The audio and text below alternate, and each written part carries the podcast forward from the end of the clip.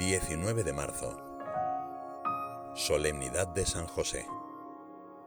Las biografías de los grandes personajes suelen estar forjadas por hechos extraordinarios y discursos importantes. Además, muchas veces se insertan en un contexto de crisis existencial o social, en donde su aporte resulta visiblemente importante. De ahí que la figura serena y fuerte de San José, habiendo suscitado tanta devoción a lo largo de los siglos, nos resulte sorprendente. Los Evangelios no nos transmiten ninguna de sus palabras, y su actuación en general fue sencilla, sin muchos dramatismos. A nuestros ojos se nos muestra incluso como un personaje discreto. Sin embargo, San José nos recuerda que todos los que están aparentemente ocultos o en segunda línea tienen un protagonismo sin igual en la historia de la salvación. Aunque en su vida no se observan acciones exteriores portentosas, hay una vida interior llena de actividad. En él vemos a un hombre que supo responder a los desafíos desde el silencio de la oración, y que por eso pudo realizar sus obras con la libertad que emana del verdadero amor. Los evangelios hablan exclusivamente de lo que José hizo, sin embargo, permiten descubrir en sus acciones, ocultas por el silencio, un clima de profunda contemplación. San Juan Pablo II nos revela así el secreto que se esconde detrás de las obras del Santo Patriarca. Toda su vida era verdadera oración. San José estaba atento a la voz de Dios, que se esconde detrás de todos los sucesos y de todas las personas. Eso le permitió escucharle incluso en las tenues imágenes de los sueños. La Sagrada Escritura nos dice que mientras dormía, descubrió aquella vocación que llenaría de contenido todos los días de su vida cuidar a Jesús y a María. Un ángel lo visitó de noche para revelarle el plan de Dios y colmar así su deseo de ser feliz haciendo la voluntad de Yahvé. Ni siquiera en esos momentos podemos escuchar la respuesta de José al mensaje angélico.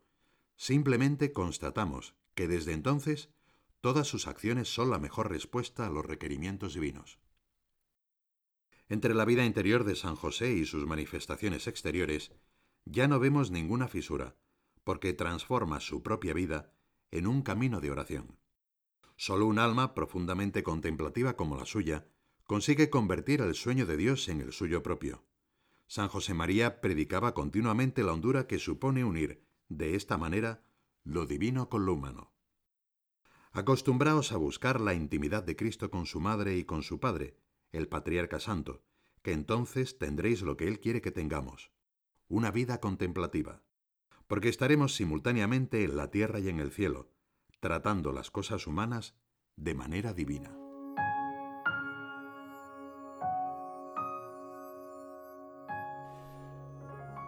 Desde el nacimiento de Jesús en Belén, en medio de la pobreza, el santo patriarca no se habrá cansado nunca de contemplar el rostro de Dios hecho niño. Es fácil imaginar su mirada llena de cariño puesta en Jesús durante la primera noche que pasó en esta tierra. Con el pasar de los años recordaría constantemente ese primer sueño divino que le había abierto un horizonte insospechado a su existencia. Poder llevar a María y al niño a su casa. Sin embargo, la oración de José se iría configurando con el tiempo, al ritmo de la vida de Jesús y de los acontecimientos ordinarios. Para San José la vida de Jesús fue un continuo descubrimiento de la propia vocación. Su vida contemplativa no era nunca una excusa para la pasividad.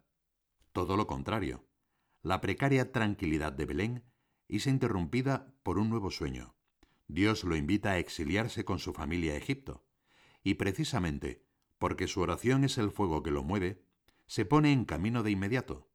De San José aprendemos que toda verdadera renovación que todo nuevo impulso nace de una contemplación de Jesús que nos lleva al diálogo con Dios. La vida de la Sagrada Familia, ya de vuelta en Nazaret, puede describirse así. El Hijo de Dios está escondido para los hombres y solo María y José custodian su misterio y lo viven cada día. El Verbo encarnado crece como hombre a la sombra de sus padres, pero al mismo tiempo estos permanecen a su vez escondidos en Cristo, en su misterio, viviendo su vocación. A ojos de la gente del pueblo, nada extraordinario sucedía en aquella santa casa, que de alguna manera es para nosotros también una cátedra de oración en la vida ordinaria. También nosotros podemos vivir en la vida escondida de Cristo. La vida de José y de María se desarrolla en un constante diálogo con Jesús. Ellos viven para ver crecer al Señor, pero son ellos los que van creciendo a los ojos de Dios. Ellos cuidan a Jesús en una humilde casa de Nazaret, mientras Dios los protege en la gran mansión de su amor. Vuestra vida está escondida con Cristo en Dios. Nuestra vida de oración nos lleva como a San José a refugiarnos siempre en el Señor. El santo patriarca pudo soportar la humillación del pesebre, la crudeza del exilio y la aparente monotonía de una vida corriente, porque supo poner su corazón en Jesús, el lugar donde toda situación se torna habitable. Nunca vio su vocación como un conjunto de cosas por cumplir, sino como el regalo inmerecido de poder vivir en todo momento junto al Hijo de Dios.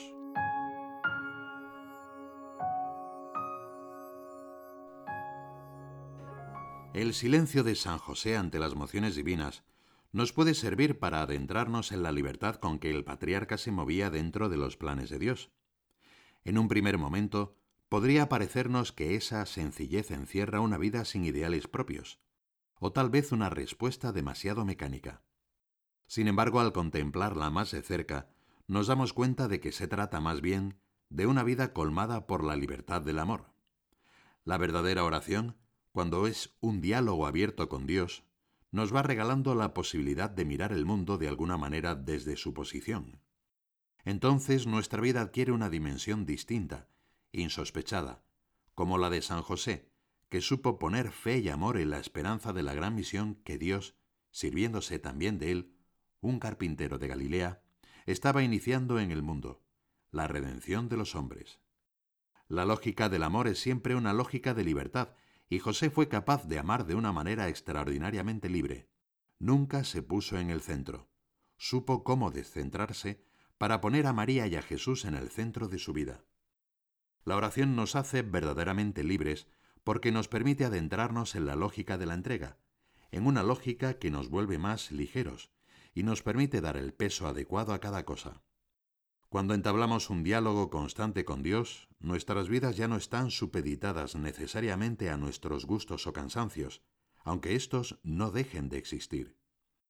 Tampoco nuestras miserias nos preocupan demasiado, porque sabemos que Él acude en nuestra ayuda para curarnos y para convertirlas en fuente de vida, como fueron las manos llegadas y el costado abierto de Cristo. Pero esto no significa que la vida de oración de San José no haya conocido dificultades. Sabemos que en una ocasión de vuelta de Jerusalén se perdió Jesús adolescente. Podemos imaginar con qué angustia lo buscaría. Por su cabeza pasarían tantos recuerdos entrañables con una distinta tonalidad. Quizás se le escaparía alguna lágrima. Sin embargo, durante los tres días que duró su incertidumbre, no había dejado de perseverar interiormente fijos los ojos en Jesús. Su búsqueda exterior otra vez era el reflejo de su constante búsqueda interior. El santo patriarca no comprendió la respuesta que le dio Jesús cuando por fin lo encontró en el templo, pero su vida ya se encontraba de tal modo en las manos de Dios que incluso entonces se dejó guiar por él. Ahí radica la grandeza de la personalidad de San José, y que le pedimos en el día de su fiesta confiar plenamente en Dios. Y Dios nunca defrauda, porque sus sueños para nosotros, aunque a veces nos superan, son siempre buenos.